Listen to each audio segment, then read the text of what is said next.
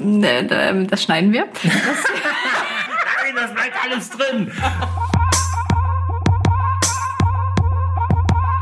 Wie ihr hören könnt, haben wir immer ziemlich viel Spaß beim Podcasten. Aber jetzt mal im Ernst. Wir müssen reden. Und zwar über das Thema Leistungsdiagnostik. Unser Redakteur Henning hat nämlich mal wieder eine gemacht und ich war ganz schön überrascht, dass das eigentlich sogar für jeden geeignet ist. Darüber habe ich mich ein bisschen mit ihm unterhalten. Das hört ihr heute hier im Podcast. Aber das ist natürlich noch nicht alles. Außerdem habe ich mit Martin Grüning über Tapering gesprochen, also der Phase kurz vorm Wettkampf, in der man das Training ein bisschen reduziert.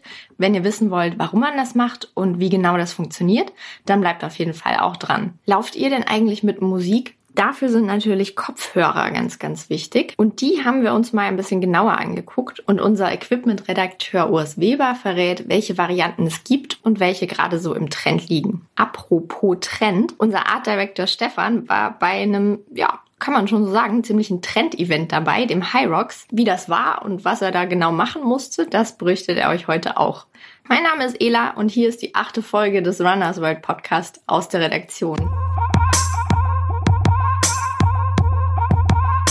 Bald kommt ja schon wieder ein neues Heft raus, tatsächlich. Am 18. April, ein bisschen später als gewohnt diesen Monat. Aber wir freuen uns natürlich trotzdem sehr aufs Heft. Und äh, Henning, du hast ja was Verrücktes dafür gemacht. Naja, so verrückt ist es eigentlich auch gar nicht. Nein, war es nicht. Schüttelt schon mit dem Kopf. Ich finde nur, es sieht ziemlich verrückt aus. Also ich habe noch nie eine Leistungsdiagnostik gemacht und wenn ich da die Bilder so sehe, dann sieht es schon irgendwie abgefahren aus und wie so eine kleine Mondexpedition mit so einer Maske, die du da auf hattest und so. Und ähm, ja, äh, erklär doch mal, warum, warum macht man das? Was ist eine Leistungsdiagnostik eigentlich? Und dann interessiert mich natürlich auch brennend, was dabei rauskam. Soll ich dir erstmal sagen, warum ich diese Maske aufhabe? Ja, unbedingt. Okay. Ähm, das ist eine Atemgasmaske, Atemgasanalysemaske. Ähm, die ist wichtig, ähm, um herauszufinden, in welchem Stoffwechselbereich man unterwegs ist beim Laufen. Und das war eben auch ein Teil dieser Leistungsdiagnostik. Ähm, grundsätzlich ist bei einer Leistungsdiagnostik oder macht man eine Leistungsdiagnostik, um festzustellen, wie leistungsfähig man einerseits ist und um seine Pulsbereiche ähm, herauszufinden, um dann im Training optimal, ähm, um sein Training optimal steuern zu können. Ähm, wenn man eine Leistungsdiagnostik häufiger macht, also regelmäßig, ähm, dann kann man auch herausfinden, ob das Training der letzten Wochen, Monate, Jahre funktioniert hat. Also ob man leistungsfähiger ist als vorher oder äh, im Zweifel nicht so leistungsfähig, wie man eben gerne sein möchte. Und dann könnte man aber das Training auch entsprechend anpassen und müsste quasi ein bisschen zurückschrauben wahrscheinlich, ne? Ja, also das kommt dann halt drauf an. Also ich habe es in meinem konkreten Fall eben gemacht, weil ich ähm, für den äh, Hamburg-Marathon äh, trainieren wollte und ähm, einfach mal wieder nach Puls trainieren wollte. Also ich habe in den vergangenen Jahren nicht nach Puls trainiert, jetzt wollte ich wieder nach Puls trainieren, was dann einfach bedeutet, dass man seine unterschiedlichen Bereiche kennen sollte. Also mhm.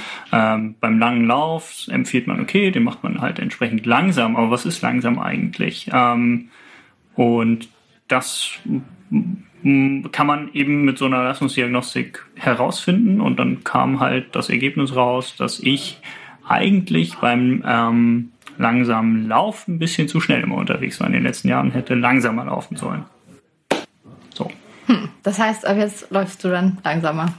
Genau, also ich kenne jetzt eben den Pulsbereich, in dem ich beim langsamen Dauerlauf unterwegs sein sollte. Ähm, und wenn man sich daran hält, dann hat man hoffentlich eben den Nutzen, den man, ähm, den man von einem langsamen Lauf haben möchte, eben den Fettstoffwechsel zu verbessern. Genau, gleichzeitig kam aber auch ganz Erfreuliches bei heraus, dass ich nämlich leistungsfähiger bin als, meiner Letz äh, als bei meiner letzten Leistungsdiagnostik. Die habe ich vor vier Jahren gemacht oder fünf.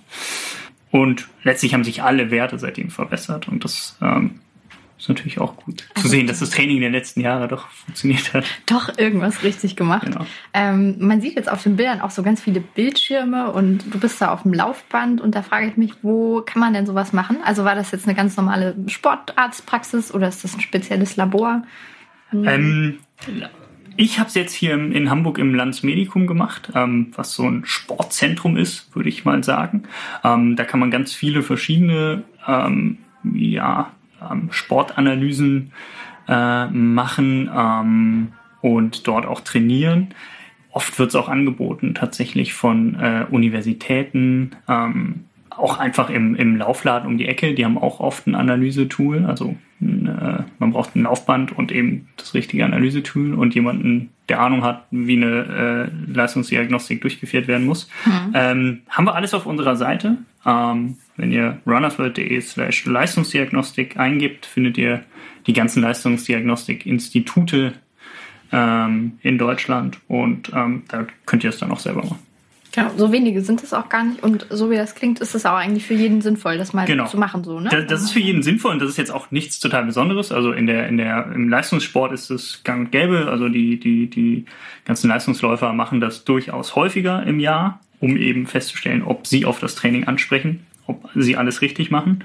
Aber auch als, als Einsteiger sollte man das durchaus machen, um, wie gesagt, richtig zu trainieren in den richtigen Bereichen. Nicht jeder möchte natürlich unbedingt im Marathon unter drei Stunden laufen oder überhaupt einen Marathon laufen. Aber ähm, also selbst wenn man mit dem, mit dem Laufen anfängt ähm, und sagen möchte, okay, ich möchte, möchte gesund Sport treiben, ähm, ist es eigentlich sehr, sehr gut, seinen Körper zu kennen. Und mhm. das, da hilft so eine Leistungsdiagnostik ähm, durchaus. Okay, aber erzähl doch nochmal ganz konkret, wie läuft denn sowas ab? Also dauert das stundenlang oder geht es ganz schnell und was musstest du machen? Also, es dauert nicht allzu lang. Ähm, ich würde sagen, so zwischen einer halben Stunde und einer Stunde muss man laufen ungefähr. Ähm, das hängt von dem jeweiligen Analyseverfahren ab. In der Regel macht man einen Stufentest. Ähm, dabei wird immer in festen Zeitabständen das Tempo erhöht. Hm, man startet relativ langsam und alle paar mhm. Minuten wird das Tempo erhöht um einen festen Wert. Und das ist wirklich von Analyseverfahren zu Analyseverfahren unterschiedlich. In meinem Fall war das jetzt kein direkter Stufentest, sondern eher wie eine Art Intervalltraining, ähm, weil es ein neues Analyseverfahren ist. Ähm, und ich bin halt mit einer Pace gestartet, die schon relativ flott war. Und dann äh, musste ich sechs Minuten dieses Tempo auf dem Laufband laufen. Das war relativ entspannt. Dann äh, wurde Laktat gemessen am Öhrchen. Oh, äh, am also gibt es so, so einen kleinen Öhrchen. Clip? Ähm, nee, kein Clip, sondern ähm, der Max, der das, äh, der die Leistungsdiagnostik ähm, gemacht hat, durchgeführt hat bei mir, ähm, der hat mich ins, ins Ohr gepiekst mit so, einem, so einer kleinen Nadel. Wahrscheinlich und dann so, immer so ein wieder, bisschen wie das, was man so am Finger macht, wenn man einen Blutzucker ja, also genau, will. Ne? Blutzuckermessgerät. Und dann blutete es eigentlich einmal und dann ja, drückte er da häufiger dran rum, so dass ich am Ende nach den nach dem Test irgendwann in den nächsten Tagen dann äh, richtig Schorf am Ohr hatte und das, das auch relativ, relativ äh, wehtat. Aber äh, gut, äh, zurück äh, zur Leistungsdiagnostik. Man muss sich. schon Opfer bringen. Ähm, ja, ja, ja, doch durchaus. Nee, aber das war das war tatsächlich nicht das Schlimmste, sondern das Schlimmste waren dann eben äh, diese diese vier Intervalle, die ich laufen musste, beziehungsweise Intervalle sind ja eigentlich die Pausen. Ich weiß, ich weiß. Also ich musste vier Belastungen laufen. Die ersten beiden waren sechs Minuten lang, die mhm. äh, letzten beiden waren drei Minuten lang. Und ähm, das Tempo war dann während der zweiten Belastung schon, schon deutlich höher, aber auch noch echt angenehm und machbar. Und die letzten beiden Belastungen, die waren dann echt fies. Ähm, also da musste ich dann am Ende 2,55er Pace laufen. Was, das ist ganz schön flott. Ja, was für mich selbst auch wirklich flott ist. Ähm, ist aber dann auch ein bisschen unangenehm. Man hat ja diese Spiroergometrie-Maske eben auf, die die mhm. Atemgase analysiert. Dadurch kann man eigentlich recht gut atmen, aber irgendwie fühlt es sich doch so ein bisschen ein, eingeengt an. Mhm. Und ähm, naja, gut, ich war halt schon ein bisschen bisschen müde von den vorherigen Stufen und dann war das doch schon ja hart an der Grenze und da soll man auch hinkommen. Also man muss mhm. an seine Grenze stoßen bei einer Leistungsdiagnostik, damit dann so die ganzen Werte eben am Ende stimmen. Und das war auch das, was wirklich dann anstrengend und äh, wehtat. Also da das Öhrchen war dann gar nicht mehr so schlimm.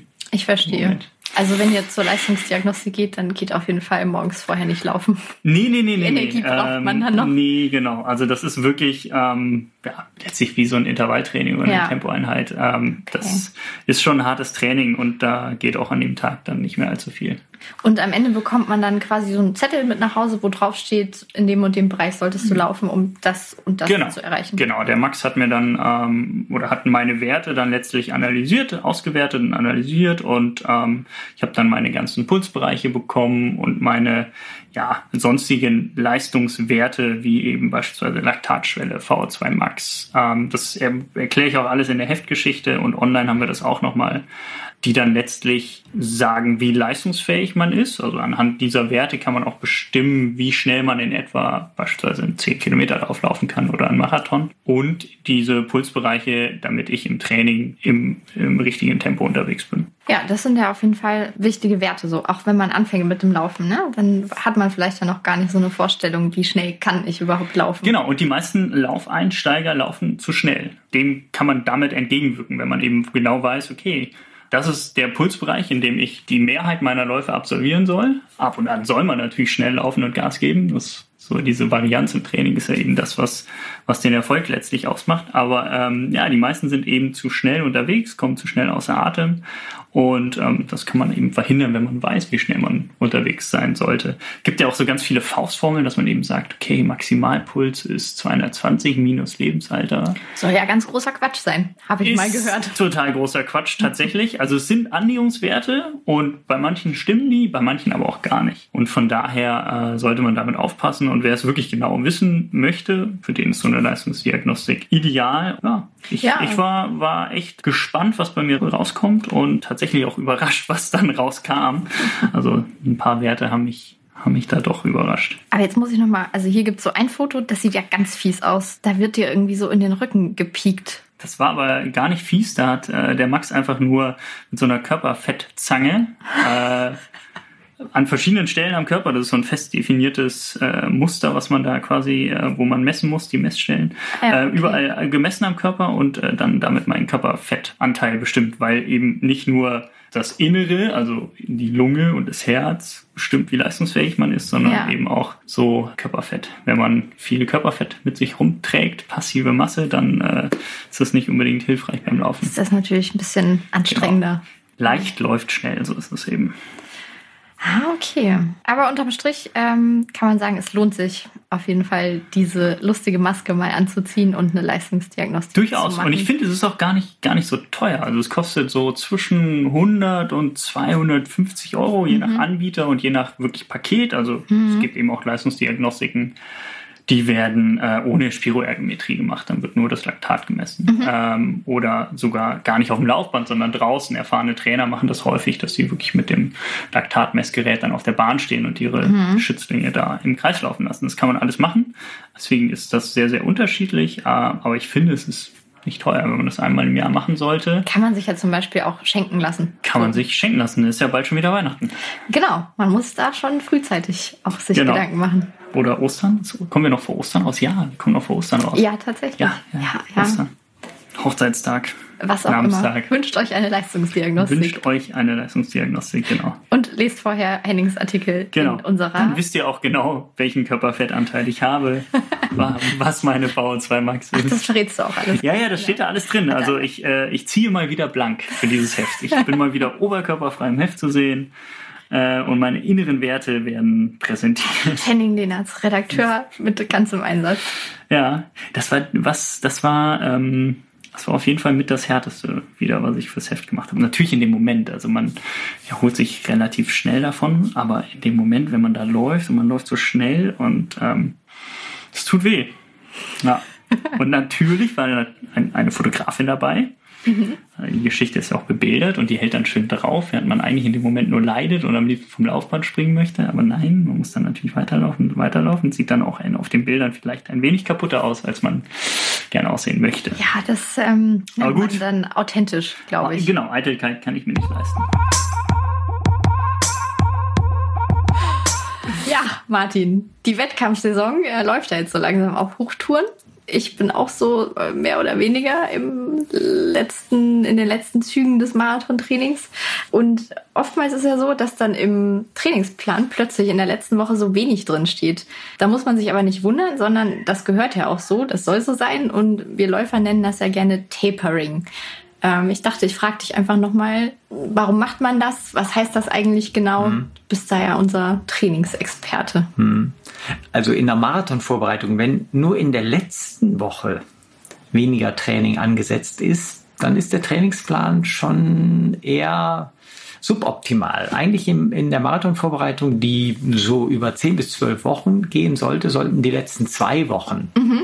mit vermindertem Training sein. Ja, und Tapering ähm, kommt aus dem Englischen halt, heißt so, Tapern heißt, glaube ich, zuspitzen. Ähm, man soll halt auf den Tag X hin, den, den großen Wettkampf, soll man äh, die Bestform äh, erreichen und das kann man, indem man äh, sich äh, eigentlich das wichtigste Trainingsprinzip zu eigen macht, nämlich das Prinzip der Superkompensation. Man hat also seinen Körper über Wochen äh, unter Stress gesetzt. Das heißt, man hat trainiert, viele Kilometer gelaufen, mhm. intensivere Laufeinheiten gemacht und äh, die Reaktion ist, dass der natürlich zum Ende einer solchen Trainingsphase müde ist. Dann gibt man ihm in den letzten zwei Wochen vor dem Marathon die Möglichkeit, seine Energiedepots wieder aufzufüllen. Und das Wunderbare am menschlichen Körper ist, dass er sie übermäßig auffüllen kann. Also über ein Niveau hinaus, was er vor Beginn der Trainingsphase hatte. Also ein guter Vergleich ist immer das Auto, das hat einen 50-Liter-Tank und wenn du das, egal wie, ähm, wenn du diesen Tank leer leer fährst und nachher zur Tankstelle fährst, dann kann das Auto wieder nur 50 Liter tanken. Mhm. Beim menschlichen Körper ist das aber so, du trainierst den, du forderst den über eine Trainingsphase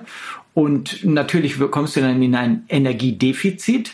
Und wenn du ihm dann eine Möglichkeit gibst, zur Ruhe zu kommen, zu regenerieren, was du in der Tapering-Phase machst, dann kann er seine Energiedepots übermäßig auffüllen. Also aus dem 50-Liter-Tank wird der 70-Liter-Tank, sinnbildlich gesprochen. Das ist ein fantastisches Prinzip. Das ist ein fantastisches Prinzip und das gilt in, in Mikrozyklen genauso wie in Makrozyklen. Mikrozyklus ist eine Woche, eine Trainingswoche, mhm. wo man abwechselt zwischen einer intensiven Laufeinheit und folgend ist dann ein Ruhetag oder ein regenerativer Tag aber auch in Makrozyklen, das, Zyklen, das heißt eine ganze ähm, Trainingsvorbereitung für einen Marathon. Da spielt man damit. Mhm. In der Regel ein guter Marathonplan, der baut ja auch so über drei Wochen immer Intensitäten und Umfänge auf und lässt dann eine Woche so ein bisschen Ruhe dran, genau um dieses Prinzip zu nutzen. Mhm. Und das macht man eben überspitzt dann auch in den letzten beiden Wochen vor dem Marathon. Übrigens macht man das nicht nur vor Marathon, sondern das macht man vor jedem Wettkampf. Und ähm, meine Faustregel ist immer so, ähm, ja, Wettkampflaufkilometer durch zwei gleich Tage, die man etwa vor dem äh, Großereignis weniger trainieren sollte. Ja, das wäre mein Marathon 42 Kilometer, 21 Tage, also drei das Wochen ja, vorher genau, beginnend mit dem Tapering. Ja, aber da gibt es ähm, wissenschaftliche Studien, die beweisen, man sollte es eigentlich so machen, die dritte Woche vor dem Marathon 20 Prozent weniger als in der höchsten Marathonwoche, was mhm. die Umfänge angeht. In der zweiten Woche vorher 40 Prozent gegenüber, also weniger als in der höchsten Marathonvorbereitungswoche und in der letzten Woche 60 Prozent weniger. Okay. Das sind also so die wichtig. Regeln, die ja. es gibt. Ne? Und entsprechend an Halbmarathon würde man sagen 10, 10 bis 12 Tage tapern, ja, ja. vom 10 Kilometer Lauf 5 Tage tapern. Tapern ist eine, ist eine Faustregel. Aber ist ja so ganz gut, um mhm. sich das äh, zu merken. Aber auch gut, sich zu merken, dass es eben nicht heißt, dass man komplett nur die Beine hochlegt, sondern Nein. man trainiert ja eben schon noch ein bisschen weiter. Genau, genau. Äh, das ist sogar wesentlich und wichtig. Also das Tapern betrifft vorrangig zunächst die ähm, Quantität also die Laufumfänge, die Laufkilometer, die Laufzeit. Mhm. Ähm, man soll ruhig äh, weiterhin intensivere Laufeinheiten berücksichtigen, auch in der Tapering-Phase, aber auch die im Gesamtvolumen etwas äh, kleiner fahren. Also es äh, macht Sinn, auch in den letzten zwei Wochen vor einem Marathon nochmal das Marathon-Renntempo anzusprechen, aber eben nicht mehr über längere Distanzen, sondern in den, auch das ist so eine Regel, in den am vierten Tag vor Marathon sollte man noch einmal vier bis fünf Kilometer im Marathon-Renntempo laufen. Mhm. Einfach, dass der Körper, das ist auch ein Trainingsprinzip, Spezifität, ja, dass der Körper es nicht verlernt, in diesem speziellen Belastungsbereich zu funktionieren. Mhm. Es, es, gibt ja ganz viele ähm, Läuferinnen und Läufer, die speziell beim Marathon natürlich einen großen Respekt vor der Strecke haben mhm. und permanent und immer das Gefühl haben, äh, sie haben zu wenig trainiert. Mhm. Und ähm, das ist mit einer der größten Trainingsfehler ist, dass sie zu dicht dann tatsächlich an den Marathon herantrainieren. Also zu lange, ja, zu lange noch intensivere und umfangreichere Laufeinheiten in ihrem Training berücksichtigen. Und das ist einfach falsch. Also Mut mhm. in dem Fall äh, zur Lücke. Okay, aber das heißt natürlich, also es sollte selbstverständlich sein, dass man natürlich auch trainiert hat. Also es ja. funktioniert jetzt nicht, dann irgendwie nee. ähm, mal eine Woche zu trainieren und dann drei Wochen Tapering zu machen, dann den Marathon zu laufen. Das würden wir jetzt nicht empfehlen. Nee, natürlich gar nicht. Also äh, das, das Tapern macht erst in dem Moment Sinn, wenn man, was ich ganz am Anfang schon gesagt habe, wenn man den Körper über eine längere Zeit auch wirklich gefordert hat. Ja, ja. Äh, sonst äh, macht das überhaupt keinen Sinn. Also ja, kontraproduktiv. Also da, wo man nichts aufgebaut hat, da kann man auch nichts kommen lassen. Das äh, ist so, die Kräfte kommen lassen, ist ja immer so das geflügelte Wort, mhm. wenn es ums Thema Tapering geht. Ne? Man, man, man sollte das übrigens auch begleiten mit, wenn, wenn man den Marathon dann auch ambitionierter laufen will, das heißt so im Bereich von unter vier Stunden, sollte man schon begleiten, auch mit einer entsprechenden Ernährung. Also in der, in der Tapering-Phase ähm, sollte man bewusst auch, naja gut, im ganzen Marathontraining, aber da auch speziell will ähm, auf die Ernährung achten und, und dann in, den, in der letzten Woche vom Marathon auch kohlenhydratreicher sich zum Beispiel ernähren. Okay, und auf die Ernährung achten heißt jetzt auch auf die, die Energiedichte ähm, genau. oder Menge insgesamt oder meinst du die Zusammensetzung der Nährstoffe? Die Zusammensetzung der Nährstoffe, Sinn? beides natürlich, aber die Zusammensetzung der Nährstoffe ist natürlich ähm, der Nährstoff, der relevant ist ähm, beim, beim ausdauernden Laufen, ist, sind die Kohlenhydrate mhm. und da sollte man natürlich auch an die Startlinie mit optimal gefüllten Kohlenhydratspeichern gehen. Hm. Es gab da ja mal diesen Trend, dass man ein paar Tage lang gar keine isst, um dann diese Kohlenhydratspeicher hm. wieder zu überfüllen. Was hältst du davon? Ähm, das ist die sogenannte Saltin-Diät, genau, ja, so benannt nach Bengt Saltin, den man viel, ja, viel mehr noch kennt aus, dem, aus der Dopingforschung, aber nicht, dass er Menschen gedopt hat, sondern er hat eher da so sein, sein Wissen rund um das Thema Doping ja. ähm, angewandt, um Leute halt zu entlarven, die gedopt haben. Ja, aber, okay. aber der hat diese Ernährungsstrategie ähm, entwickelt, die darauf fußt, dass man zunächst äh, sieben Tage vor dem Marathon drei Tage lang sich nur eiweiß- und fettreich ernährt, mhm. die Kohlenhydrate stark reduziert, dann zum Abschluss dieser eiweiß-fettreichen äh, Phase noch einen Ausbelastungslauf macht, um wirklich die letzten Speicher, ähm, äh, die letzten Kohlenhydratspeicher zu entleeren und danach hat man dann eine ähm, Möglichkeit, die Kohlenhydratspeicher übermäßig aufzufüllen, wenn man dann vier Tage lang eine richtige Kohlenhydratmast macht. Aber man muss dazu sagen, das kann gut gehen, das kann aber auch daneben gehen. Erstens ist immer die Frage, kriegt man die Speicher wirklich wieder voll, wenn man sie äh, mit dieser Strategie entleert hat? Ja. Und zweitens ist das sehr magenbelastend. Mhm. Also wenn man dann am Start steht mit gut gefüllten Speichern, aber Magenprobleme hat, äh, dann hat das Ganze keinen Sinn gemacht. Das, damit sollte man nicht vor wichtigen Wettkämpfen mhm. experimentieren, mhm. sondern da sollte man eher bei unwichtigen Wettkämpfen mal so Erfahrung sammeln, ob das funktioniert. Und hast du das gemacht oder hast du dir immer Ich habe das, ich habe das früher zu meinen sehr ambitionierten äh, äh, Laufzeiten habe ich das mal mit großem Erfolg und mal mit großem Misserfolg gemacht. Also es gab auch Rennen, deswegen habe ich das erwähnt, wo ich den Eindruck hatte, ich ähm, habe die Speicher nicht mehr voll bekommen. Also ja, ich war einfach okay. nach 12, 15 Kilometern des Marathons war ich schon durch, war ich okay. schon leer. Ich ähm, habe dann äh, später das ähm, abgewandelt, so wie man es auch heute empfiehlt, eben, dass man die letzten drei, vier Tage sich bewusst kohlenhydratreich ernährt. Genau. Wobei beim Thema Ernährung hat sich in den letzten Jahren extrem viel getan. Also heute die Tops experimentieren auch unter der Marathon-Trainingsphase, also in den ganzen Wochen damit, ähm, dass sie äh, sehr, sehr bewusst Kohlenhydrate nur vor ganz speziellen Einheiten nehmen und sonst mhm. äh, sehr eiweißreich sich bewusst ernähren, um eben den Körper an diese reduzierte Kohlenhydratzufuhr zu gewöhnen. Also, also nicht speziell, um dann schon den Fettstoffwechsel zu trainieren? Doch, natürlich, genau, um den Fettstoffwechsel zu trainieren, ja. Deswegen reduziert man schon in der Trainingsphase, wo man früher gesagt hat, also auch beim Marathontraining muss man Kohlenhydrate, Kohlenhydrate, Kohlenhydrate ja. essen, um überhaupt das Training bewältigen zu können experimentieren heute die Tops ähm, damit auch schon in der Trainingsphase Kohlenhydrate immer wieder zu reduzieren und nur sehr mhm. gezielt einzusetzen, um den Körper eben genau dem die Kohlenhydrate zu entziehen und den ähm, Fettstoffwechsel äh, unter, also auch schon im Training zu trainieren. Ne? Gibt es da schon Studien zu oder irgendwas? Oder sind da, das tatsächlich? Ja, da gibt es auch Studien, ja, da, da gibt es äh, ganze Bücher zu. Ja, ganze Bücher nicht. Ich kenne jetzt zwei Bücher, ähm, äh, englischsprachig, die sich mit dem Thema auseinandersetzen, äh, vor allen Dingen rund um den, um den Triathlonsport, wo das ja noch relevanter ist. Da, da gibt es ja auch wissenschaftliche äh, Studien, die belegen, dass das sehr viel Sinn macht, aber mhm es macht auch erst ab einem gewissen Leistungslevel Sinn. Ja. Ja. ja. Weltklasse. Ich verstehe. Für mich reicht es also, wenn ich dann in den paar Tagen vor dem Marathon öfter mal mir Nudeln koche. Ja, genau. Und viel wichtiger ist eben als die Ernährung ist das Thema Training. Und darüber hatten wir ja begonnen zu sprechen, genau. wirklich nicht zu dicht an den Marathon ran zu trainieren, nur weil du glaubst, du müsstest noch irgendetwas aufholen, nachholen oder so. Das, das funktioniert das, eh nicht. Nee, funktioniert nicht. Training kann man nicht auf- oder nachholen. Im schlimmsten Fall, wenn man nicht gut vorbereitet ist für den Marathon, sollte man den Marathontag verschieben. Also äh, der letzte woanders laufen. Woanders laufen, genau.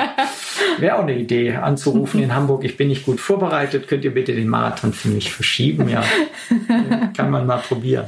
Nee, aber dann, wenn man wirklich, weil man verletzt war oder krank war, äh, den Eindruck hat, man hat nicht ausreichend trainiert, dann auf keinen Fall in der letzten Woche vor Marathon versuchen, noch was aufzuholen, sondern dann einfach sagen, ich kann an diesem Marathon, an dem Wochenende nicht teilnehmen, sondern ja. muss vier Wochen später oder so starten. Der nächste kommt bestimmt. Ja, der nächste Marathon kommt ganz bestimmt. Marathons gibt es wie Sand am Meer. das ist auch gut so. Ja. Hört ihr uns eigentlich über Kopfhörer und vielleicht sogar beim Laufen? Da hätten wir jetzt was für euch. Ich sitze mal wieder bei unserem Equipment-Experten Urs Weber und wir haben ja jetzt kürzlich erst Kopfhörer getestet für unser Maiheft, das jetzt rauskommt am 18.04. Genau, ich dachte, wir quatschen einfach schon mal ein bisschen drüber, was es, was es da so gibt, worauf man achten kann, muss, sollte. Ähm, ja, ja, übrigens guter Thema. Hinweis. Ich habe unseren letzten oder die letzten Podcasts auch alle über Kopfhörer gehört tatsächlich und mhm. ähm, mobil, also unterwegs gehört. Und äh, da sind wir tatsächlich beim Thema. Also Musik beim Laufen oder Kopfhörer beim Laufen sind äh, aus, eigentlich so ein bisschen aus zwei Seiten ein, ein großes Thema geworden. Zum einen weil viele Läufer natürlich gerne Musik hören beim Laufen. Mhm. Ähm, zunehmend auch äh, viele hören äh, gerne irgendwelche äh, Audiodateien oder Hörbücher oder ähnliches mhm. äh, oder eben auch Podcasts. Ja, gerade mhm. für die langen Läufe ist es auch eine super ja, Unterhaltung genau. so, ne? Ja, ja. Und beim Laufen kann man ja tatsächlich entweder Musik sehr, sehr gut genießen oder auch ähm, irgendwelche inhaltlichen Sachen, also bis hin zu Lehrbüchern, Lernbüchern, ähm, ganz gut äh, hören ja. und ähm, kriegt das tatsächlich auch ganz gut mit. Ne? Oder sogar kleiner Exkurs, ähm, Musik hören, um schneller zu werden. Ich habe am Wochenende mich mit jemandem unterhalten, der unglaublich gerne Metal-Musik hört beim Laufen, weil die schneller macht. Ja klar, also natürlich. Mhm. es gibt sogar eigene Aufnahmen dafür, ne? Also richtig ja. mit, mit Beatzahlen und so. Ja, also das verrückt. ist ähm, auf jeden Fall ein Ansporn. Äh, zumindest ist aber gute Musik oder ein guter Soundtrack, den man sich zusammenstellt, auf jeden Fall eine sehr, sehr gute Motivation. Ja, ja. Das ist das eine. Zum anderen hat sich das Thema natürlich sehr stark entwickelt, seitdem viele Läufer mit dem Smartphone laufen. Mhm. Also vor allen Dingen so nach unseren äh, Leser- und Läuferuntersuchungen sind das auch die, gerade die Anfänger, die sich damit motivieren und die häufig ihr Smartphone auch dazu nutzen, um ihren Lauf eben zu tracken die Laufzeit zu messen, die Laufstrecke zu messen und äh, ja, nicht zuletzt auch äh, mobil zu sein. Ne? Also das, mhm. das ist für viele auch ähm, teilweise ein Sicherheitsargument, aber auch die manche man mag es mögen oder nicht, telefonieren tatsächlich auch dabei oder führen Gespräche. Ja. Ich sag mal, warum nicht, ne? Aber das ist, sind jedenfalls alles Gründe, ähm, warum viel ähm, ja, gehört wird, also warum viel ähm, Kopfhörer genutzt werden. Und ähm, wir wissen also von, von ähm, weit mehr als der Hälfte unserer Leser, dass die gelegentlich, zumindest gelegentlich oder ab und zu äh, mal Musik hören oder jedenfalls ähm, Kopfhörer nutzen. Deshalb, jetzt kommen wir zum Thema, haben wir Kopfhörer getestet. Und ähm, dabei ist natürlich erstmal wichtig, dass man unterscheidet, was es alles so gibt. Grundsätzlich würde ich jetzt erstmal sagen, gibt es welche, die haben ein Kabel dran und welche, die haben keins.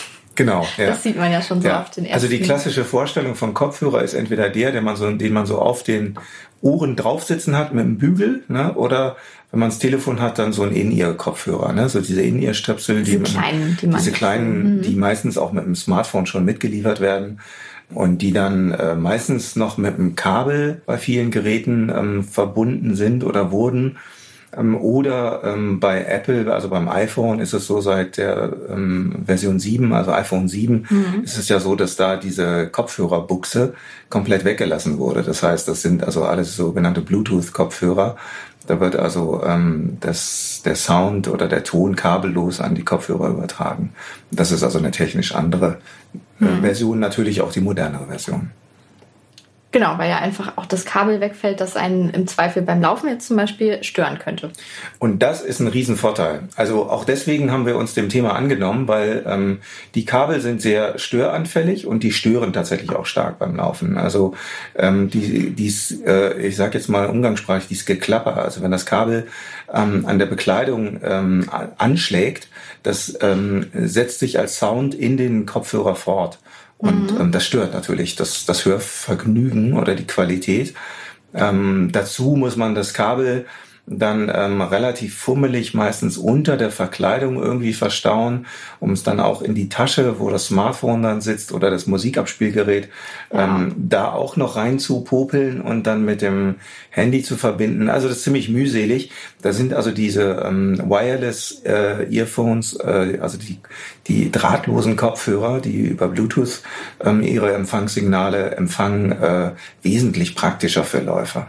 Ja, definitiv. Also ich kann mich auch noch daran erinnern, wie garstig das war, diese Kabel irgendwie durch die Klamotte ja. zu ziehen und ja. dann bewegt man sich ja auch beim Laufen eben ja. viel. Und dadurch sind mir dann die Kopfhörer auch aus den Ohren rausgefallen, dadurch, dass ich einfach eine genau. ruckartige genau. Bewegung gemacht habe oder so. Genau. Ähm, genau. Also würde ich sagen, für Läufer auf jeden Fall zu empfehlen, kabellose Kopfhörer sich zu Unbedingt, besorgen. unbedingt. Also die Anschaffung lohnt sich auf jeden Fall. Also wenn man gerne Musik hört, du hast gerade ein wichtiges oder eines der wichtigsten Argumente auch gegen diese Kabelkopf, kabelgebundenen Kopfhörer noch genannt, weil beim Laufen dreht man nun mal den Kopf, äh, sei es um zu gucken, ob die Straße frei ist oder ob von hinten irgendwas kommt oder so. Und dann ruppt man sich häufig die In-Ear-Kopfhörer dann aus dem Ohr. Und das macht natürlich dann wenig Spaß. Ne? Nee, das stimmt. Und Spaß soll es ja machen, beim Laufen sich Dinge anzuhören. Ähm, wie ist das jetzt? Also ja, das, das, das sind Spaß und, und der, der Komfort. Also das so, so äh, unglaublich das jetzt klingt, aber das sind zwei ganz wichtige Aspekte. Zum einen, ähm, ich bin jetzt mal ein bisschen Spaßbremse zu Anfang. Ähm, Laufen und Musik hören passt eigentlich nicht sehr gut zusammen. Wir haben zwar eben gesagt, das motiviert und so, das stimmt auch alles, aber wenn man sich jetzt mal ähm, Musik anhört, äh, wie jetzt hier bei uns in der Redaktion, in Redaktionsräumen, wir laden also haben Musik auf unser Smartphone geladen ähm, oder ähm, hören die online und ähm, haben dieses Hörvergnügen sozusagen und gehen dann raus zum Laufen, dann äh, ist es unglaublich, wie viel schlechter der Klang wird. Einfach durch die Laufgeräusche, die man hat, durch mhm. den, vor allen Dingen durch den Wind, auch das ist ein ganz wichtiger Faktor, durch den Fahrtwind oder Laufwind, mhm. den man hat. Wenn es dann noch windig ist, dann hat man also kaum noch was von dem Sound übrig, ähm, der da aus den Kopfhörern kommt. Und ähm, wenn es dann noch dazu kommt, dass irgendwelche Umgebungsgeräusche laut sind, ne, dann äh, wird es ganz schrecklich. Und äh, das ist also so eine durchgängige Erfahrung bei all unseren Testern gewesen. Ähm, du musst, ähm, um einen einigermaßen äh, guten Klang zu haben, die Kopfhörer auch ganz schön aufdrehen, also die Musik ziemlich mhm. laut hören. Und du bist ganz oft oder am Anfang ist man oft wirklich erschrocken, wenn man dann zurückkommt in einen geschlossenen Raum, wie laut die Musik ist, die man dann hört. Ne? Mhm. Und das ist vielleicht so am Anfang gleich so eine Warnung. Also wenn man beim Laufen Musik hören will, ähm, sollte man sich immer bewusst sein, dass das damit einhergeht, dass die Achtsamkeit oder die Aufmerksamkeit fürs Umfeld deutlich gesenkt wird. Mhm. Wo man ja gerade im Straßenverkehr da ein bisschen gucken genau, sollte, ne? Also wenn man jetzt abends noch in der Stadt eine Runde dreht, dass man da vielleicht die Musik auch gar nicht so laut aufdreht, um noch ein bisschen was von der Umgebung mitzubekommen. genau, genau. Oder eine gute Pausentaste hat, also eine leicht zu erreichende Pausentaste. Also entweder beim Smartphone Bei ähm, den Geräten, die wir jetzt getestet haben, also bei den Kopfhörern, ist es aber bei den meisten so, dass die ähm, über die Kopfhörer, also über die Hörer, die in den Ohren oder auf den Ohren sitzen, da sind die Bedienknöpfe dran. Und ähm, wenn man da ein bisschen Übung hat, dann kann man eben, bevor man eine Straße überquert, also einfach auf die Pause-Taste drücken und bedient mhm. damit auch die Musik. Ja. Ah, sehr gut. Ja. Ja, dann lass uns doch mal so die einzelnen Modelle ein bisschen durchgehen. Ja, genau. Das ist nämlich jetzt der, der nächste wichtige Schritt. Ähm, das war nämlich für uns auch ein bisschen überraschend. Wir haben ähm, dann geschaut, welche Geräte eignen sich denn? Und ähm, es ist tatsächlich so, dass das ähm, wegen des Sitzes im oder auf dem Ohr eine sehr individuelle Frage ist. Ähm, wir haben also ein paar Tester gehabt, bei denen ähm, funktioniert gar kein In-Ear äh, Kopfhörer. Mhm. Also bei denen fällt eigentlich alles aus dem Ohr, was man irgendwie da reindreht oder reinsetzt, so an diesen In-Ear-Kopfhörern. Deswegen hatten wir gar nicht wenige, die den klassischen Bügelkopfhörer, also den On-Ear-Kopfhörer bevorzugen mhm. und ähm, damit ähm, einen besseren Sitz hatten des Kopfhörers, aber auch einen besseren Sound. Und ähm, deswegen haben wir so ganz grob, kann man sagen, zwischen vier Varianten unterschieden. Also das einmal ist dieser klassische Bügelkopfhörer, der, das ist der On-Ear, sagt man in der, in der Fachsprache dazu. Mhm. Wenn man also die Ohrhörer auf dem Ohr sitzen hat, dann hat man den Bügel über dem Kopf. Und ähm, das Ganze funktioniert aber eben auch per Bluetooth dann. Also der Kopfhörer verbindet sich per Bluetooth mit dem Smartphone oder mit dem Musikabspielgerät. Mhm. Dann, ähm, was wir jetzt bei unserem Test hier allerdings nicht berücksichtigt haben, es gibt auch die Over-Ear. Das sind so diese Kopfhörer, die kennt man von manchen Reisenden im Zug oder im Flugzeug. Das sind die Kopfhörer, die wirklich das Ohr richtig abschließen, ähm, um eine Geräuschisolierung von außen zu haben. Und ähm, dann haben die häufig noch ähm, so eine äh, Geräuschunterdrückung, mhm. ähm, damit man es schön ruhig hat und gegebenenfalls sogar damit schlafen kann. Ne? Also mhm. das funktioniert tatsächlich auch sehr gut, diese Geräuschunterdrückung. Das haben wir auch getestet getestet, aber die haben wir jetzt zum Laufen als für nicht so sinnvoll erachtet, weil, ähm, wie gesagt, die ähm, sind dazu da, um Außengeräusche abzuschirmen. Ne? Also das ist auch so zum Beispiel der klassische Studiohörer für Studioaufnahmen mhm. oder so. Da wird das genutzt, wo man sich eben ganz explizit auf das Geräusch aus dem Kopfhörer oder die Musik aus dem Kopfhörer konzentrieren wollen. Also wir haben getestet diese On-Ear-Kopfhörer, die Variante, wo man also, wenn man will, noch was von außen hören kann. Hm, das waren äh, eine ganz wichtige Kategorie, weil wir bei denen tatsächlich auch festgestellt haben, ähm, wer besonderen Wert legt auf guten Klang, der ist der mit denen nach wie vor immer ja. noch wahrscheinlich sogar am besten beraten. Ja. Ne? Also ich formuliere das deswegen so vorsichtig, weil wie eben gesagt, äh, es hängt immer sehr davon ab, wie die einzelnen Geräte sitzen. Ne? Mhm. Also ähm, und äh, wie die auf dem Ohr platziert sind und das eben beim Laufen. Das ist eben nochmal was ganz anderes als ähm, wie hier in der Redaktion, wenn wir jetzt hier am Schreibtisch sitzen oder so. Und mhm. das muss man also ausprobieren. Das sowieso jetzt vielleicht mal zwischendurch gesagt ist so die Grundregel, die wir oder das Fazit, was wir eigentlich ähm, bei, mit allen Testern zwischendrin gesagt haben. Eigentlich kann man wirklich nur für sich einen guten Kopfhörer auswählen, wenn man den vorher ausprobieren kann. Also sprich anprobieren kann oder mhm. aufsetzen kann. Ne? Das ähm, ist äh, das A und O letztendlich. Ne? Also so ähnlich wie bei Schuhen am besten wirklich auch mal in den Laden gehen und den Kopfhörer aufsetzen und sich ja. damit mal ein bisschen bewegen am besten. Genau, aus, und zwar aus zwei Gründen auch. Also bewegen, ähm, um zu spüren, wie fest sitzt er. Am besten mal auf der Stelle springen, also das Laufen simulieren sozusagen, um zu sehen, fallen die Kopfhörer jetzt raus oder verrutschen die. Äh, und zum anderen muss man auch sehen, ähm, bei den eben genannten On-Ear-Kopfhörern, da ist der äh, mitunter der Anpressdruck auf den Ohren relativ groß. Mhm. Ähm, das merkt man in den ersten zwei, drei Minuten noch nicht. Ähm, aber wenn man damit eine Stunde läuft, dann kann das durchaus ein Aspekt werden und man kann das durchaus spüren. Oh, und Urs, du bist wichtig, dein Telefon klingelt. ja. Der Anpressdruck ist ähm, manchmal recht hoch oder ist, es ist auch gut, wenn der hoch ist, weil ähm, die Hörer dann einfach sicherer sitzen. Und mhm. ähm, das, äh, wie gesagt, ist bei langen Läufen kann das teilweise lästig werden, mhm. bei manchen Läufern.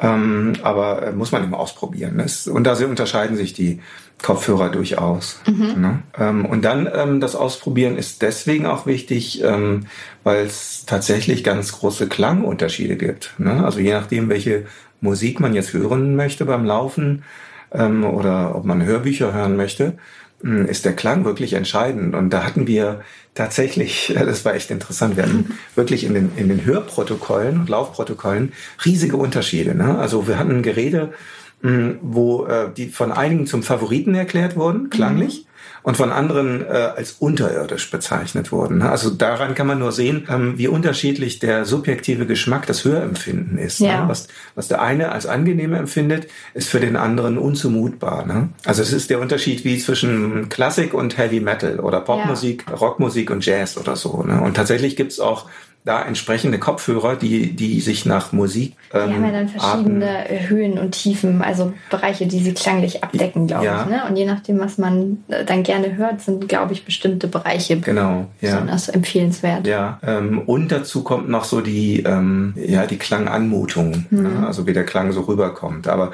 natürlich sind so gerade die Höhen und Tiefen das, was man zuerst hört, ne? Mhm. also was einem sehr auffällt. Also gerade, was eben die meisten Läufer auch hören, also wenn man moderne Popmusik oder Chartmusik hört oder so, wenn da, ähm, was gerade bei Ihnen Ihr Kopfhörern häufig der Fall ist, wenn da der Bass fehlt, ne, dann erkennt man das, das Stück, den Song nicht wieder. ja, ja. Das ist manchmal ganz merkwürdig. Ne? Ja. Und also äh, bei mir persönlich war das auch so. Also ich habe manche Kopfhörer dann zwei, dreimal getestet und habe gesagt, Leute, nee, bloß nicht.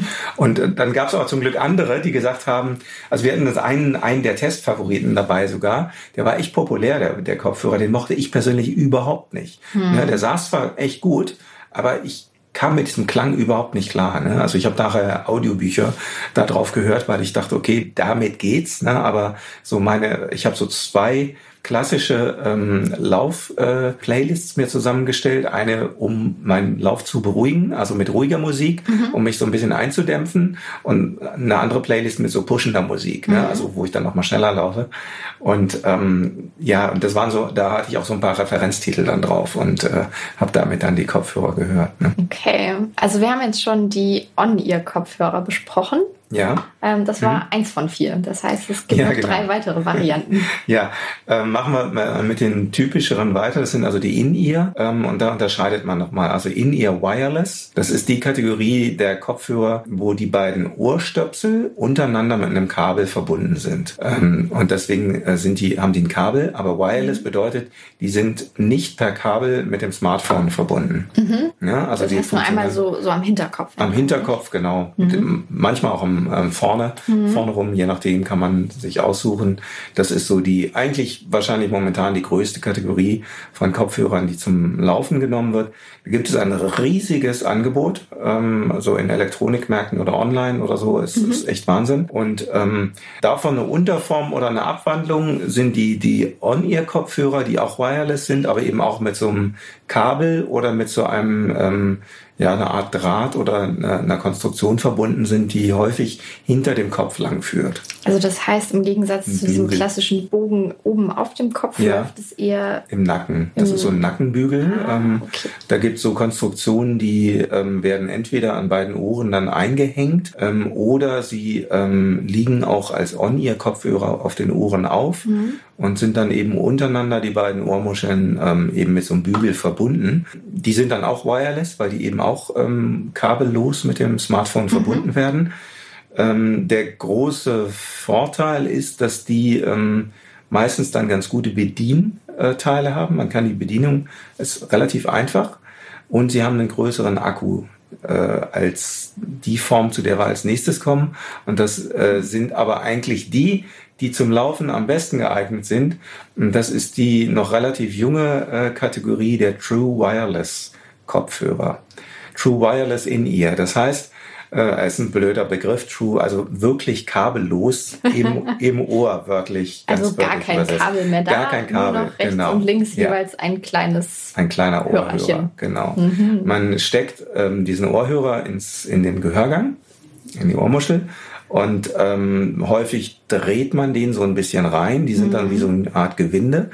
Ähm, das übrigens, äh, wie eben schon bemerkt, sollte man durchaus ausprobieren. Mhm. Ähm, aber da haben wir tatsächlich jetzt äh, unter den jetzt aktuell auf dem Markt befindlichen, beziehungsweise wir hatten auch zwei, drei Modelle, die jetzt erst auf den Markt kommen, das funktioniert hervorragend. Da waren wir also echt baff. Mhm. Ähm, so, da sitzt man manchmal erst äh, vor diesen Kügelchen, die man sich da ins Ohr reindreht und denkt, wie soll das denn halten? Mhm. Aber siehe da, es hält ganz fantastisch. Ne? Mhm. Also ähm, wir hatten wirklich viele Beispiele, wo ähm, wir sagen konnten, das hält bei einer Mehrheit der Läufer, mhm. hält das wirklich sehr sicher und gut im Ohr.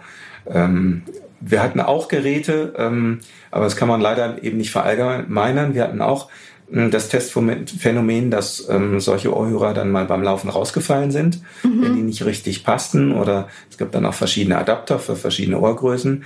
Das muss man eben leider ausprobieren. Da können wir keine Tipps geben. Ne? Das ist ja. individuell ähm, die eine individuelle Geschichte. Hm, aber das vielleicht so ein bisschen vorweggenommen, das, äh, was ich eben schon sagte, diese True Wireless äh, In-Ear-Kopfhörer, das sind eigentlich die, die zum Laufen am besten geeignet sind. Ja, Riesenvorteil natürlich ist, ich habe gar nichts, was mich irgendwie am Körper direkt stört, sondern es ist ja wirklich nur im Ohr, nicht? Exakt. Ne? Mhm. Es ist gar kein Kabel mehr da, also auch nicht zwischen den beiden Ohrhörern. Und es ist auch kein Kabel da zum Smartphone.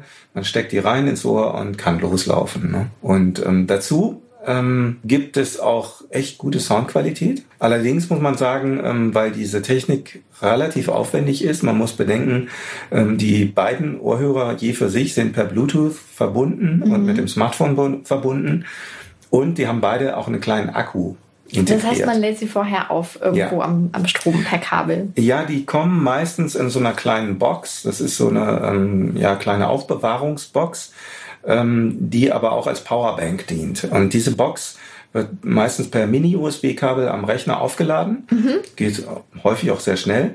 Und wenn man die Kopfhörer rausgenommen, entnommen hat aus dieser Box, dann rein ins Ohr gesteckt hat und nachher wieder reinsteckt, dann laden sich die Kopfhörer wieder auf so dass man die in der Regel dreimal hintereinander ähm, komplett hören kann und ähm, man muss dann erst die Box wieder komplett aufladen. Ne? Das ist, wie gesagt, diese kleine Aufbewahrungsschachtel ist dann die Powerbank mhm. für die In-Ear-Kopfhörer und da sind wir auch gleich dann schon bei einem Handling-Nachteil. Man muss also jeweils daran denken, dass man die tatsächlich nach dem Laufen auch da rein zurücklegt in diese ja. Box, damit die sich wieder aufladen.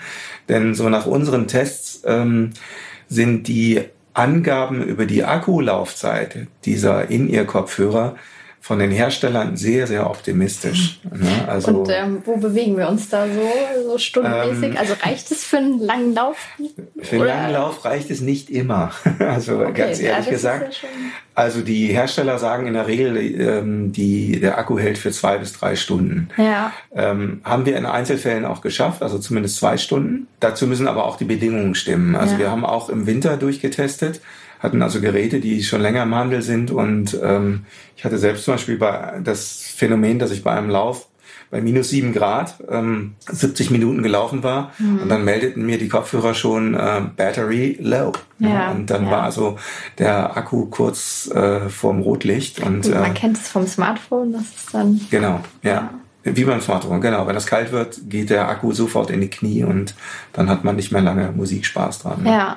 Im Sommer sollte es kein, oder es ist wesentlich weniger ein Problem. Ähm, dann hält der Akku also tatsächlich auch bis über zwei Stunden. Also ein längerer Lauf ist dann auf jeden Fall schon drin. Und ähm, da ist dann, profitiert man dann doppelt von diesem True Wireless in ear, mhm. weil da ist das Handling dann einfacher und ähm, äh, man hat die, die lange Akkulaufzeit und ähm, es ist einfach das bessere Gesamtpaket. Mhm. Das beste Gesamtpaket. Ähm, nebenbei bemerkt, weil ich das eben erwähnte, wir haben auch in den Wintermonaten getestet, die Ergonomie ähm, ist immer ein Kritikpunkt gewesen bei allen Geräten oder war immer ein entscheidender Punkt, ob ein Kopfhörer gut ankam oder nicht. Und ähm, im Winter gab es we wesentlich weniger auszusetzen an den Kopfhörern als im Sommer. Da merkt man nämlich nicht so, dass man in, unter den Kopfhörern oder mit den Kopfhörern auch schwitzt. Im Winter bieten die häufig einen wirklichen Wärmeschutz fürs Ohr oder für den Gehörgang. Ne? Also mhm. gerade wenn, wenn starker Wind ist, dann ist so ein In-Ear-Kopfhörer eigentlich ein perfekter ähm, Ohrschutz. Ne? Ich hätte jetzt auch gedacht, die fallen dann vielleicht nicht so leicht raus, wenn man noch eine Mütze auf hat. Das, so. Klar, das stimmt. Ja, ja, das kommt dazu. Ja, ja. Es gibt ja auch sogar äh, Mützen, die äh, so Kopfhörer integriert haben. Die haben wir im Test jetzt hier nicht berücksichtigt. Die haben wir auch schon getestet, aber die gefielen uns klangmäßig nicht so wie das, mhm. was wir jetzt im Test vorgestellt haben. Ähm, so, aber der, der andere Effekt ist, ähm, also gerade auch bei den On-Ear-Kopfhörern, die sind also dann tatsächlich im, im Winter teilweise mollig warm war, so mal mhm. ein Ausdruck von einem Tester bei uns im Testparcours. Aber im Sommer ähm, schlägt das natürlich genau um. Ne? Also ja, beziehungsweise da reichen, schon frühlingshafte Temperaturen. Ja, ja. Dann wird das nach einer halben Stunde schon ganz schön warm. Ne? Zumal wenn man dann noch flotter läuft, ähm, dann merkt man erstmal, wie man am Kopf schwitzt, aber wie man auch an den Ohren schwitzt. Mhm. Und das muss man bedenken. Also ähm, da sind dann wiederum die In-Ear-Kopfhörer nochmal ein bisschen vom Vorteil, weil die einfach weniger ähm, Haut, weniger Ohr abdecken als die ähm, On-Ear-Kopfhörer. Sind die dann aber eigentlich abwaschbar dann? Also wenn man da eben sehr stark schwitzt an den Ohren und die Kopfhörer mal drauf hat, dann will man sie ja wahrscheinlich auch mal sauber machen? Ja, also wir haben darauf geachtet jetzt, dass wir ähm, Geräte hatten, die sich ähm, auch mit Wasser und Feucht reinigen lassen mhm. und auch schweißresistent sind. Ähm, und das sind diese In-Ear-Geräte, die wir jetzt getestet haben, durchgängig. Ähm, und ähm, dazu haben wir bei den On-Ear-Kopfhörern bewusst auch, da waren jetzt drei dabei, wo sich diese Ohrmuscheln abnehmen lassen und mhm. waschen lassen. Ne? Also ah, ähm, es gibt auch spezielle Modelle, die haben äh, liefern, da liefern die Hersteller verschiedene Ohrmuscheln mit, also einmal mit so einem lederartigen Bezug für den Alltag oder für ja für die Freizeit und dann eben mit einem Textilbezug, ah, ähm, okay. der sich dann waschen lässt und ähm, der auch schweißresistenter ist oder schweißleitender ist. Ähm, und da haben wir tatsächlich ganz gute Erfahrungen gemacht, weil es gibt tatsächlich äh, Kopfhörer-Spezialisten, mhm. die dann mit ähm, Sportartikelherstellern kooperieren mhm. und dann spezielle Geräte entwickeln, damit eben diese Textilien, die auf der Haut sitzen, auf dem Ohr sitzen, dass die speziell schweißleitend sind und auch ähm, zu waschen sind. Ne? Und mhm. damit haben wir im Test auch ähm, tatsächlich ganz gute Erfahrungen gemacht.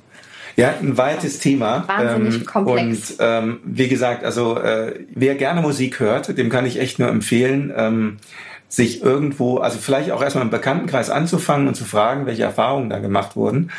Ähm, und dann auch sich wirklich ein bisschen Zeit zu nehmen und verschiedene Geräte sich anzuhören. Mhm. Also und dann wirklich auch auf guten Sitz achten. Und dann, ähm, ich war früher echt ein massiver Gegner von Musik beim Laufen. Ich war so wirklich immer, ich dachte, wenn ich mal alleine laufe und dann will ich die Natur hören oder die Geräusche hören und so. Ich bin mittlerweile echt ein Fan geworden, weil die Qualität der mhm. Kopfhörer, also auch gerade die, die wir jetzt vorstellen, die ist teilweise vom Sound her so genial. Es macht so einen Spaß mhm. und es, ist, äh, es hat mir so einen Raum eröffnet, wo ich jetzt mal wieder meine Musik hören kann. Ja. ja wo ich sonst im Alltag häufig viel zu wenig Zeit habe. Ja. Aber beim Laufen, ich freue mich teilweise richtig darauf, weil ich da eben meine Playlist spielen kann oder mir ein paar neue Songs oder ein neues Album anhören kann. Und ähm, das macht richtig Spaß damit. Ne? Ähm, also die, die Soundqualität ist viel, viel besser geworden als noch vor ähm, ich sage mal tatsächlich fünf Jahren oder sogar drei Jahren. Also da hat sich echt viel getan.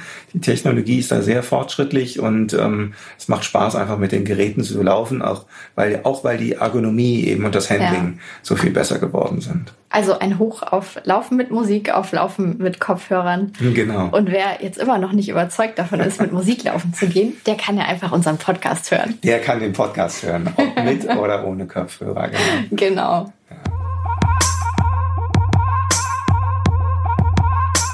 Ähm, Stefan, du bist im Laufen ein bisschen fremd gegangen und hast bei dem Trend-Event High Rocks mitgemacht.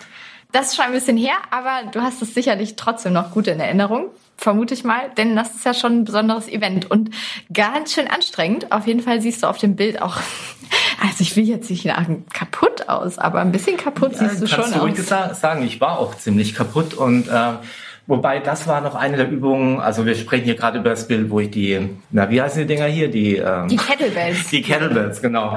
Äh, 12 Kilo, äh, je, nee, 24 Kilo, also 48 Kilo schleppe ich da durch die Gegend. Und das war noch eine der Aufgaben, die mir relativ leicht fielen, wie all die anderen, die so ein bisschen Kraft erfordert haben. Äh, wo ich richtig Probleme bei hatte, das waren diese Sprungsachen wie Burpee Jumps, also ähm, Liegestütz und mit anschließendem Strecksprung. Solche Sachen hatte ich halt vorher noch nie gemacht und die sind mir richtig schwer gefallen. Und die haben auch dazu beigetragen, dass ich am Ende richtig K.O. war, als es dann zu den Wallballs ging, also den Medizinball an eine drei Meter entferntes Ziel zu werfen. Okay, aber fangen musst du ihn dann immerhin nicht ich, wieder? Doch, du musst ihn fangen, natürlich. Ach, tatsächlich? Ja, du darfst ihn nicht, wenn er runterfällt, dann, dann zählt das nicht. Ne? Ach, herrje. Äh, deswegen, da war ich völlig K.O. und der arme Volontär, der mir zur Seite gestellt wurde und der mitzählen sollte, der tat mir richtig leid. Den wollte ich später eigentlich nur ein Bier ausgeben, aber dann, dann, hat er sich wahrscheinlich schon auf den Nachhauseweg gemacht, bevor er noch so, ein, so einen Typen wie mich abbekommt. ähm, ähm, vielleicht noch ganz kurz, ähm, wie funktioniert denn das eigentlich? Also das waren jetzt schon ganz viele fiese Sachen, die du erwähnt hast, aber ein bisschen läuft man ja, glaube ich, auch. Ne? Genau, also im, so. im, Grunde ist es so ähm, gedacht, dass du ähm, immer abwechselnd, abwechselnd einen Kilometer läufst mhm. und, äh, und nach einem Kilometer dann immer eine der Aufgaben, der Workout-Aufgaben äh, mhm. machst. Also, also, so ein bisschen wie so ein richtig gemeines Zirkeltraining mit Laufen dazwischen und genau. als Wettkampf. Ganz genau. Und das Laufen ist wirklich ähm, ja, eigentlich die, die erholsamste Zeit bei der ganzen Sache, weil du kannst deine Muskeln wieder ein bisschen zurechtruckeln. Dein, dein, dein Rücken wird, wird, wird wieder ein bisschen ausgerichtet. Ne? Mhm. Ähm, also ich fand, habe mich immer auf die, die Laufeinheiten gefreut, weil, weil ich wusste, es kommt gleich wieder irgendwas ganz Gemeines, Fieses, was mich wieder total fertig machen wird. Gut, und Laufen kennst du vielleicht auch so am besten. Ganz, du bist genau. ja sonst auch Läufer. Ja, ähm, genau. Hast du dich auf die anderen Sachen irgendwie vorbereitet oder ja, hast du dir also, gedacht, ich gehe da einfach mal hin und mach bin mit? dazu eigentlich wie die Jungfrau zum Kinder gekommen, weil ein Freund von mir, der schon in Hamburg teilgenommen hatte letztes Jahr, hat gefragt, ob ich nicht auch Lust hätte, in Hannover im Januar mhm. mitzufahren äh, quasi als Fahrgemeinschaft das Ganze dann zu machen. Ähm, und so hatte ich dann nur vier Wochen Zeit im Grunde, mich vorher darauf vorzubereiten. Und so richtig vorbereitet haben wir uns erst gemeinsam drei Tage vorher in einem Hamburger Fitnessstudio, wo es eine sogenannte High Rocks Zone gibt, also wo man so diese Gerätschaften, die, die man dort auch vorfindet, ähm, mhm. eben auch findet. Also es gibt in diesen äh, diese Schlitten, die man ziehen und ziehen und drücken muss, mhm. Mit äh, heftig Gewichten drauf bestückt. Äh, oder man findet die, äh, die Wallball-Wand, wo du genau die richtigen Entfernungen zu, zu dem Target hast, das du treffen musst. Also okay, das, das ja. ist dann alles schon quasi so vorbereitet, dass man da ganz gut sich ähm, auf, dann, auf das Event vorbereiten kann. Ja, jetzt hast du gesagt, dein Freund hatte da in Hamburg mitgemacht, du warst jetzt in Hannover. Genau. Also das ist, heißt, es gibt diese, dieses Format jetzt mittlerweile überall in Deutschland? Das gibt es äh, ja, ziemlich flächendeckend mittlerweile. Also ich glaube, Leipzig, München, Karlsruhe. In Oberhausen fanden jetzt zum Abschluss der Saison auch die, ich glaube am 6. April, die Weltmeisterschaften statt. Äh, Weltmeisterschaften. Weltmeisterschaften, obwohl das bisher ja nur in, in Deutschland, in Wien, glaube ich, auch ähm, stattfand. Okay. Aber mittlerweile, ich habe mich vorhin nochmal schlau gemacht, ähm, in der nächsten Season, ist ja alles schön Englisch und so, findet das auch in Miami, New York, äh, Houston und Chicago statt. Also äh, der High Rock setzt jetzt, äh, setzt jetzt zu seinem Siegeszug an. Ja, der High Rock erobert die Welt. erobert die Welt, ja. Und würdest du noch mal einen mitmachen? Also ja, hast du schon das Ticket gebucht? Äh, ich habe mich tatsächlich schon für den, hm, glaube ich, 23. November in Hamburg äh, angemeldet, weil wenn man es nicht gleich danach macht, dann macht man es nie. Ja. Und äh, mein erstes Ergebnis war so enttäuschend, äh, dass ich mich wirklich ein bisschen bei der Ehre äh, ah ja, okay, dein Ehrgeiz mein ist Gefühl, jetzt dass ich mich da noch ein bisschen reinhängen muss, um mindestens eine Dreiviertelstunde schneller zu werden. Das ist aber ambitioniert. ja, aber das ist durchaus realistisch, weil ich habe bei diesen Wallballs am Ende echt eine halbe Stunde gebraucht, wo andere für eine fünf Minuten gebraucht haben, weil ja. ich dermaßen am Ende war. Und äh, das, die Sache ist ja, man, diese Wallballs ist wirklich, danach läuft man nicht mehr. Das Ziel ist wirklich fünf Meter entfernt von der Stelle, wo du dich dann nochmal ablagen, ablagen musst. Ne? Mhm. Und äh, da, das hat mich wirklich runtergezogen. Und äh, da kann ich locker dann, glaube ich, 25 Minuten gut machen. Und wenn ich beim Rest auch noch mal ein bisschen was äh, wuppe, dann dann kommt das schon hin mit der Dreiviertelstunde. Mhm. Und ähm, würdest du es auch so grundsätzlich Läufern empfehlen? Ich meine, es klingt auch so, als wäre das vielleicht ein ganz nettes Stabi-Training, was Ga man da Ganz so genau. Hat. Und ich glaube, das ist auch, äh, das sind ja hauptsächlich CrossFit. Äh, Workouts und das, das mhm. ist ja, das machen ja viele Läufer, dass sie eben gerade vielleicht in der in der Off-Season, äh, wenn, wenn nicht so viel, wenn das Wetter nicht so toll ist, äh, vielleicht ein bisschen mehr auf ihr, auf ihr Stabi achten. Mhm. Und ich, ich würde es wirklich jedem, empfehlen. Ich muss sagen, es sind natürlich Gewichte, wo ich mir nicht ganz sicher bin, ob das jetzt, ob jeder Orthopäde empfehlen würde. Also ich also, könnte, glaube ich, keine 48 Kilo Du musst auch tragen. keine 48, aber ich habe hier meine Liste. Du würdest dann Kettlebells, äh, na, hier 2 mal 16 Kilo, das schafft doch jeder fast, ne? äh, 200 Meter, kein Problem. Also, und das ist eben der Punkt, ich meine, wenn man jetzt äh, als zartes Mädchen 55 Kilo wiegt, meinetwegen, und man muss dann äh, 32 Kilo 200 Meter weit schleppen, das ist sicher nicht so toll für den Rücken, könnte nee, ich mir vorstellen. Nee. Also da, da muss man ja Aber auch das wissen, wie ja- man das macht und dass man sich gerade hält und Ja. äh, jetzt keinen kein Buckel oder sowas dabei macht. Ne? Ja.